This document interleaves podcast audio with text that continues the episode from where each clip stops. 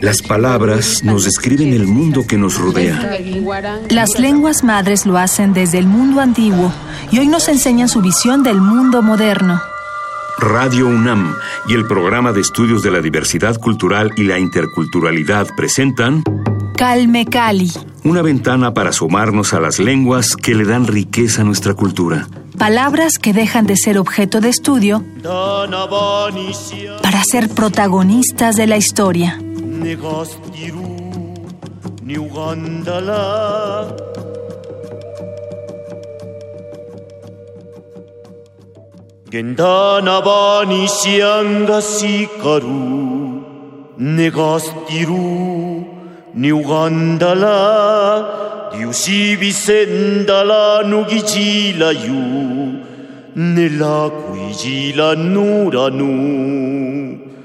겐다나바니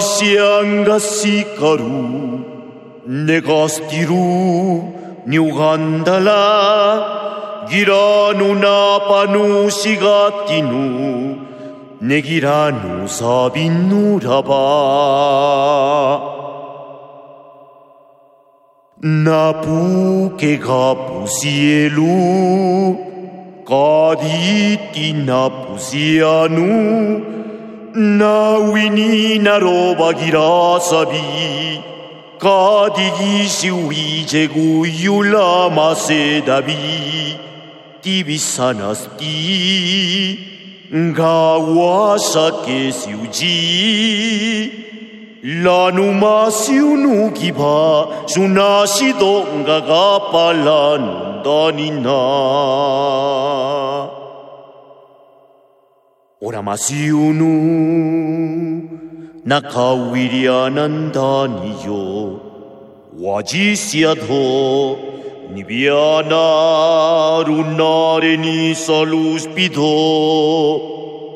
girasabi Kadigi siwi jegu suave galabato tinizado cannabalusu nashido 꿀라는 일러지도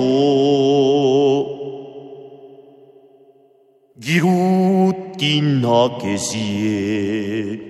기라나빠시체 내 지기지냐지 che sie Girana pasice neji jinyaji saduna nenu girani mase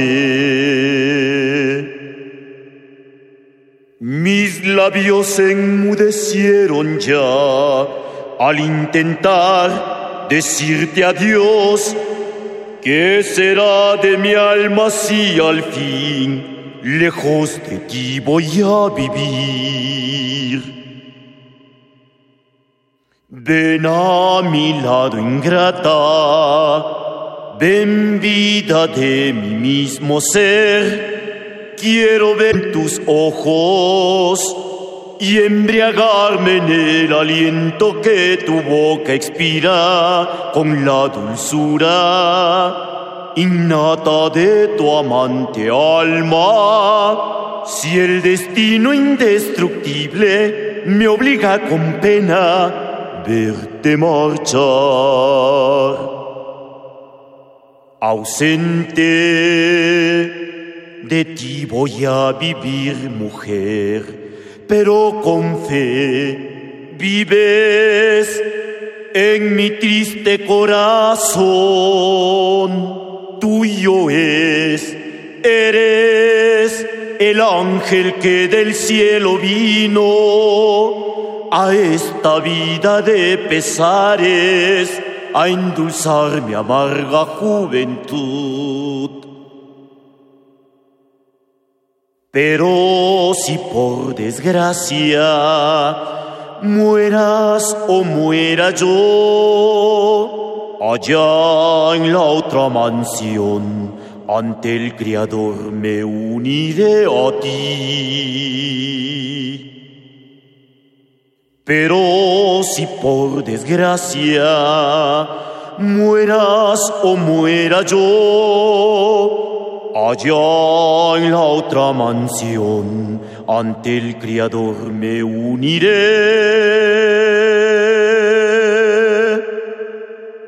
a ti. Bienvenidos a Calme Cali, mi nombre es Vania Nuche, muchas gracias por seguir con nosotros en Radio UNAM. Esto que acaban de escuchar es la última palabra que pueden encontrar en el disco de Feliciano Carrasco, Canto Zapoteca, que ya está con nosotros. Aquí tuvimos una conversación anterior con él la semana pasada. Feliciano, muchas gracias por seguir con nosotros en Calme Cali. Muchas gracias, gracias de nuevamente por la invitación. Y bueno, pues es un honor estar en este programa. Al contrario. Cuéntanos un poco sobre esta canción que acabamos de escuchar, La Última Palabra. Teníamos una conversación previa antes de salir al aire. Bueno, esa canción es de eh, Juan Jiménez, la versión en zapoteco y en español de Daniel Cepineda. Es una canción muy representativa.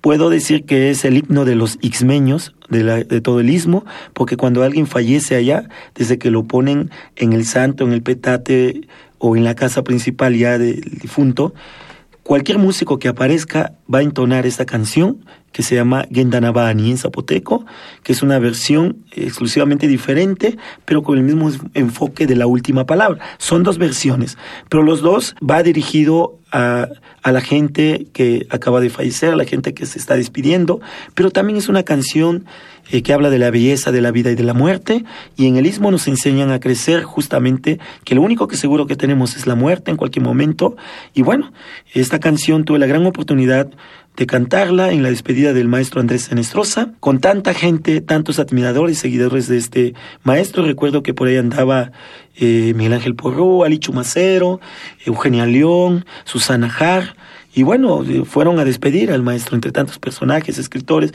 como Carlos Fuente, Carlos Montemayor, que gran, fueron grandes amigos de Andrés Enestrosa. Entonces, en, el panteón francés, en el momento de, la despedida, eh, canté esta canción y que pues es conocido como la inmortal última palabra, que repito es una canción de despedida y con ella en el istmo de Tehuantepec despedimos a nuestros difuntos.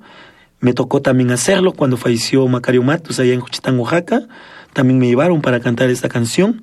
Y bueno, la versión a capela surge ahí porque pues no podía tocar la guitarra de tanta gente, entonces decidí cantarla así nada más. Y este último disco eh, la grabo nuevamente. En mi primer disco, que se llama El Alcaraván, la grabé con guitarras, pero en este último es un corte más fúnebre. Es una canción que aparte de ser fúnebre, repito, pues habla un poquitito, sobre todo en la versión de Zapoteco, un poquitito sobre cuán hermosa es la vida y no hay nada que alcance a comparársele. Sobre esa habla en la parte zapoteco y cuando se despide, se despide el autor, prácticamente dice que pareciera que alguien se va, pero en realidad, digo, que alguien llega, pero en realidad alguien se está yendo, ¿no? Entonces, en la versión en castellano, Daniel Cepineda, pues prácticamente se nota que es una canción de despedida, ¿no? eh, de nostalgia, ¿no? De tristeza. Pero también, repito, nosotros los ismeños sabemos que crecimos con algo que es el nahual que, que nos representa por donde andamos, que es nuestra sombra, y que pues eh, para aquellos que nos gusta la música, pues esta, esta canción es el, la parte más representativa, más espiritual de los zapotecas. Cuéntenos a propósito de eh, esta figura del nahual que menciona, cuéntenos por favor sobre esta creencia que tienen en la cultura zapoteca.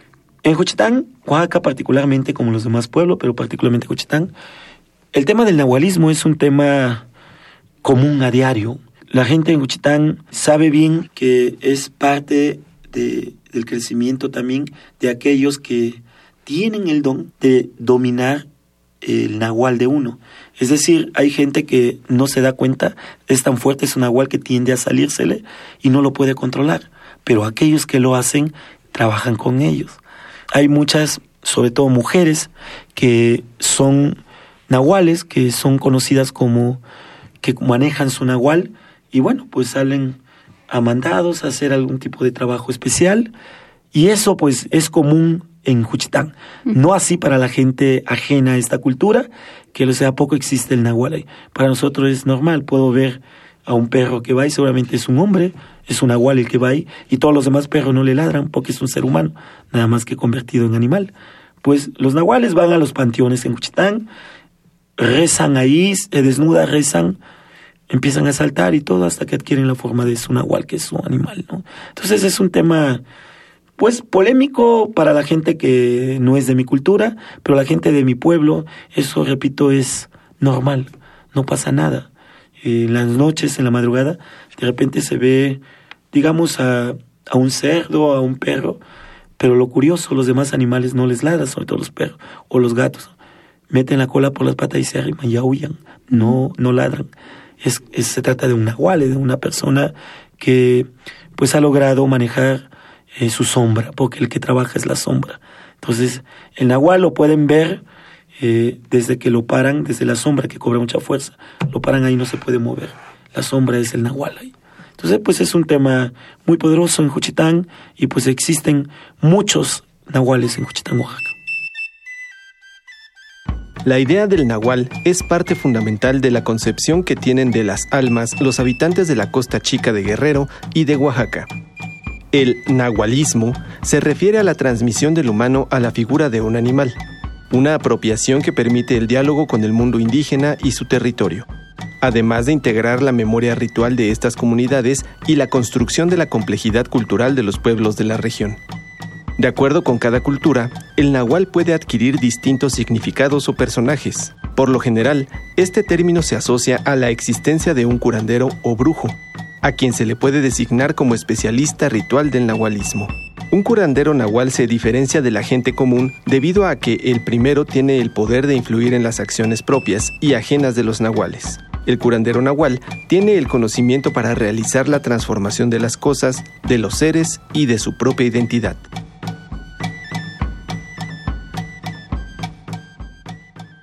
Mientras escuchábamos la cápsula, Feliciano me contaba que efectivamente todos poseemos esta figura del nahual.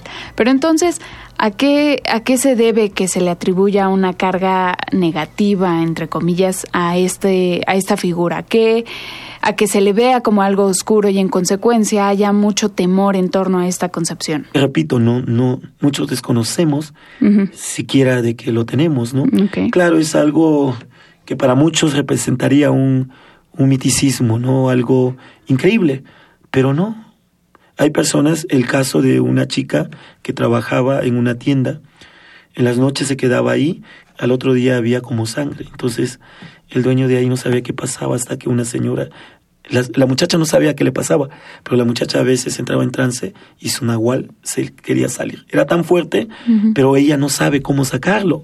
Entonces, este, pues es, es algo que, más bien es, es algo que alguien tiene que ayudarle para poder sacar su nahual, encauzarla, pero ella no sabe. Entonces lo que pasa es de que pareciera que estuviera eh, tomada, pareciera que estuviera drogada y no puede caminar. Poseída, diría, ¿no? y pues esa es un proceso natural, pero no mucha gente tiene ese don. Por eso en zapoteco, eh, Villa es nahual, es aquel que cambia, ¿no? El que evoluciona. Y pues, repito, han de haber nahuales por todos los pueblos del Istmo, pero particularmente en Juchitán, a mi experiencia, pues es un tema común y corriente, digamos. La semana pasada hablábamos sobre toda la educación que tiene en la lengua zapoteca, en específico la traducción. Me gustaría que nos platicara cómo ha sido el proceso de traducción para usted, cómo inició en este proceso y qué ha sido lo más nutritivo que recupera de esto, así como también las dificultades, porque me, me imagino que no es nada fácil, ¿no? Tratar de trasladar las palabras, los significados de una lengua tan rica como es el zapoteco al español, al castellano, ¿no? Este proceso de castellanización que el sistema nos lleva a castellanizarlo todo. Sí, hace como 15 años atrás leía un libro de Pierpaolo Pasolini que se llama La realidad y que justo justamente Macario Matus tradujo al zapoteco así como las mil, las mil y una noches. Lo mismo, entonces me sorprendí de una profundización que hacía Macario Matos de las palabras, de cómo poder trasladar, que es diferente, trasladar eh, un idioma a otro. En el caso de la lengua sa o zapoteca, Macario Matus fue uno de los grandes traductores también que ha tenido esta cultura y uno de los grandes hablantes de esta cultura. Vía esto, después que empecé a trabajar con él unos años, empecé eh, a trabajar un poquitito la traducción. Él me promocionó con el Instituto Nacional de Lenguas Indígenas, pero también con escritores en lenguas indígenas. Entonces, él me comentaba un poquito, tú que tienes la cosmogonía, conoces la parte religiosa que es fundamental en esta cultura, tal vez puedas traducir fácilmente Feliciano. Con el tiempo entré como traductor institucional de lenguas indígenas y bueno, tengo como traductor ahí fácil unos 12, 13 años trabajando con el INALI, directamente con el exdirector anterior Javier López Sánchez, un gran amigo mío, el cual quiero enviar un fuerte saludo, un gran promotor de las lenguas originales de este país. Y bueno, las traducciones yo creo que son una manera, una forma de vida para aprender más de la propia cultura, Así como cuando alguien trabaja dando clase, aprende más, yo creo. Entonces, ser traductor no es nada fácil, es remontarse a la cosmovisión, totalmente a la cosmogonía de esta cultura. Yo soy originario de Juchitán, Oaxaca. Tengo un acento de la séptima sección y bueno, pues he hecho radionovelas, he participado como traductor en algunas películas, en unos documentales. Ahorita estoy de fondo en un documental de, que se está llevando a cabo en México, pero particularmente eh, se está yendo a Juchitán para hacer eh, las grabaciones, las entrevistas y la parte de la traducción. Perdón, ¿cuál es el nombre del documental? Esta se va a llamar Zaes, los zapotecas. Y lo digo con respeto porque hay un libro de Enrique Liekens que se llama, que por los 49 se promocionó mucho en México, se llama Los zapotecos no somos zapotecos, sino Zaes. Entonces, este documental justamente se está llamando Zaes. Se llama ya Zaes, pues. El año pasado terminé, bueno, empecé más bien el año pasado a traducir una serie de escritos de derechos humanos, digamos, por ejemplo, derecho a la salud, derecho a los pueblos originarios, de, derecho de las mujeres adultas, derecho de las mujeres embarazadas, derecho de los niños. Total que terminé traduciendo más de 500 páginas y este año las terminé grabando, la parte de locución. Entonces, trabajo un poco también con el zapoteco, un poquitito más contemporáneo, pero también con el zapoteco colonial de los años 1540, de los 1578, justo ahí cuando el fraile dominico Fray Juan de Córdoba publicara el mejor vocabulario que tenemos los zapotecos. Aparte del vocabulario capoteca, el arte de la lengua zapoteca, que es el mejor vocabulario que tenemos.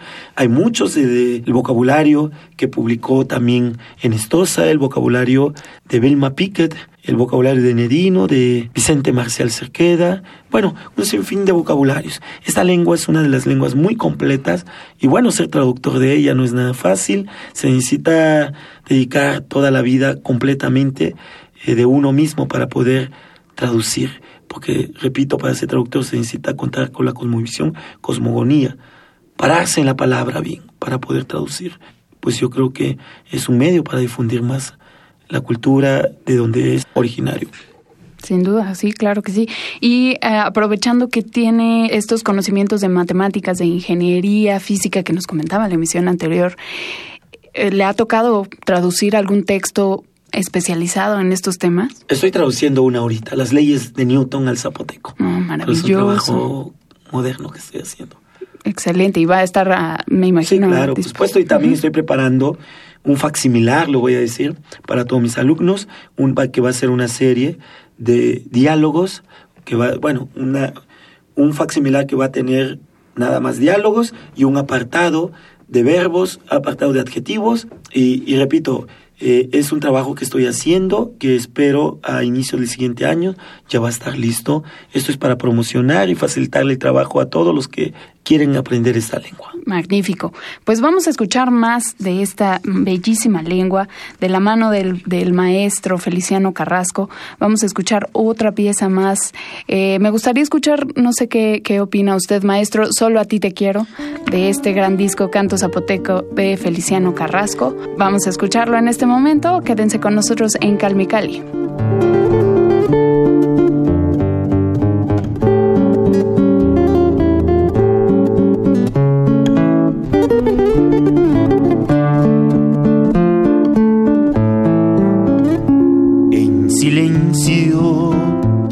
Decirte lo mucho que te amo, solo a ti te quiero y por ti me muero. Con ternura quisiera besarte y así entregarte este amor tan puro que siento por ti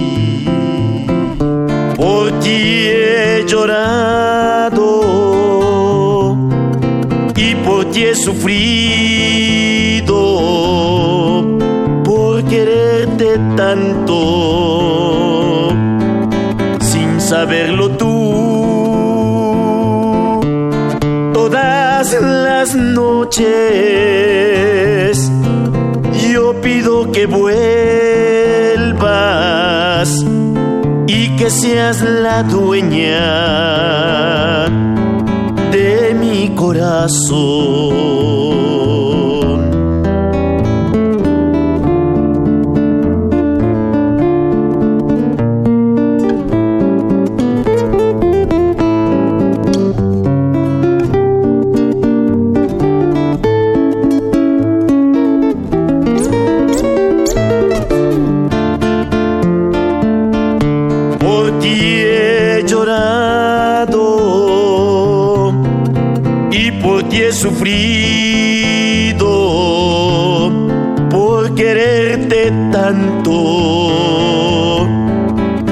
Saberlo tú. Todas las noches yo pido que vuelvas y que seas la dueña de mi corazón.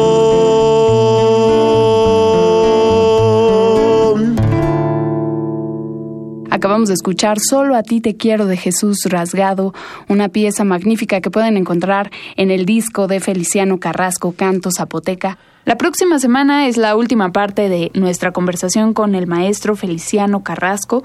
Vamos a hablar sobre física y matemáticas, así que no dejen de sintonizarnos en Radio UNAM a la misma hora.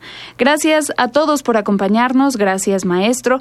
Recuerden seguirme en Twitter para revisar la información que hemos compartido.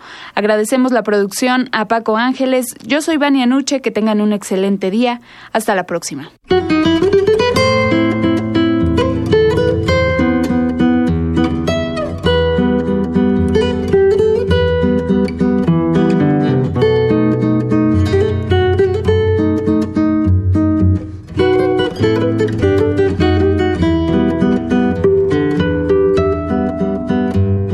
Hay una senda guilleli, más chica ya te puli, que si uchigire usiga ike, purtituna bena cheli, rini scandali, orarase, shiangateru nina luna, lunarina bagana si una timasachi cállate puli sollozando vengo a decirte que hace mucho sufro por ti de mi mente nunca te alejas porque te amo con frenesí al dormir yo te sueño siempre. Ay, qué castigo es para mí. Sollozando tu amor te pido, porque hace mucho sufro por ti.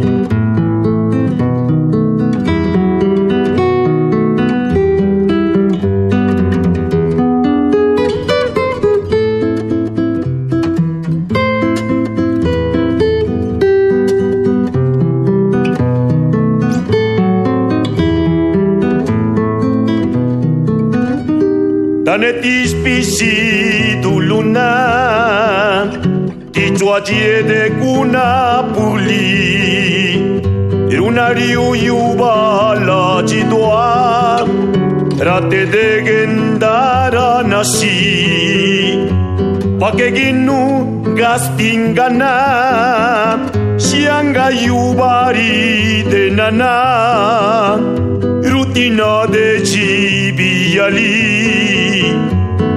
una pena De tus besos, dame el calor, pa' calmar mi cruel sin sabor, pues llorando muy de dolor, yo me muero por tu amor. Esta vida es nada sin ti. Castigo pobre de mí, que sufro desde que te vi, porque te amo con frenesí.